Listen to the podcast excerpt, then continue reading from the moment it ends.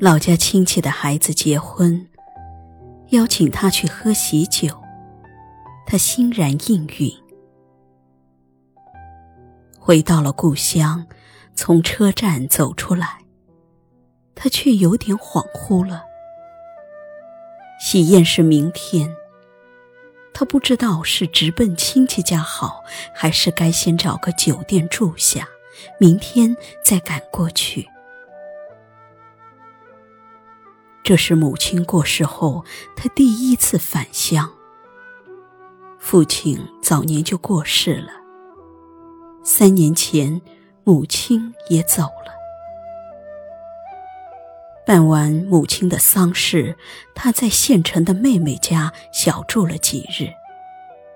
临别时，妹妹对他说：“哥，以后回来你就上我家住吧。”当时他点点头，但是当他再次回来，站在熟悉却又陌生的车站出口，他忽然发觉自己不知道该往哪儿去了。以前当然不是这样，父母在时，每次回来，不管多晚，他都不担心。他会打个车，直奔县城二十里外的家，那个他从小长大的乡村。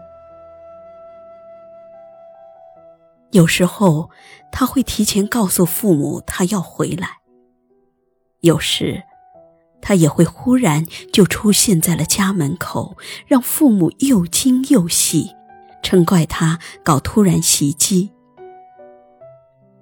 也有时候。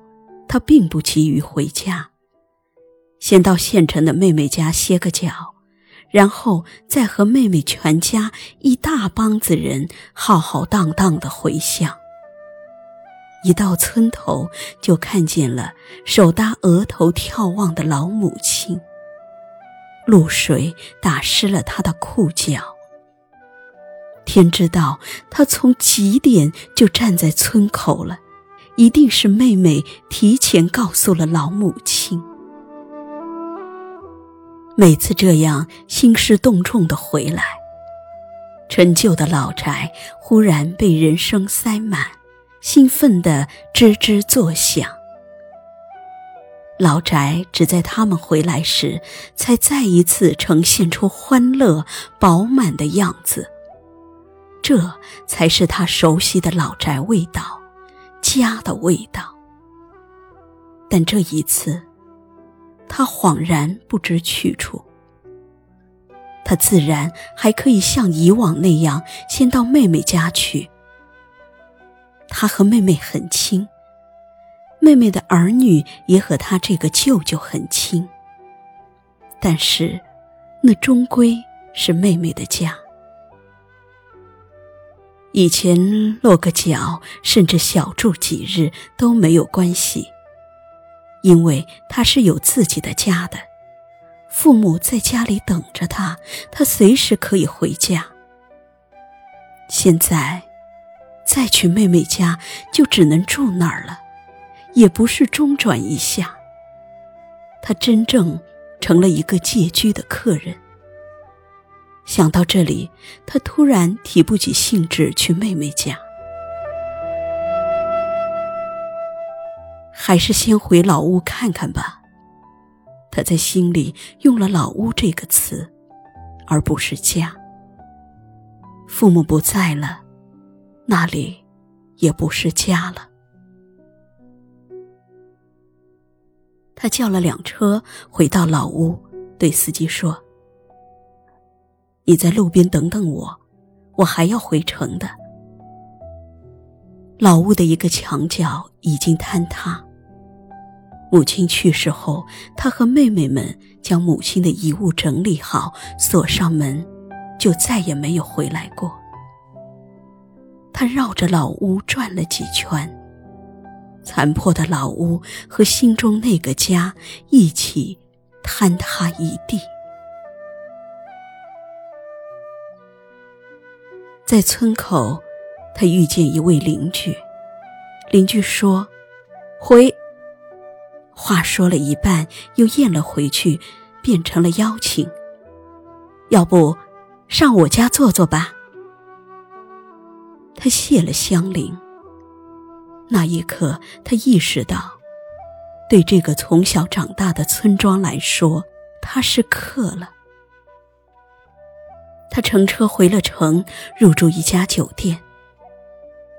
犹豫了一下，他还是给妹妹打了电话，告诉她，他在县城，住在某某酒店。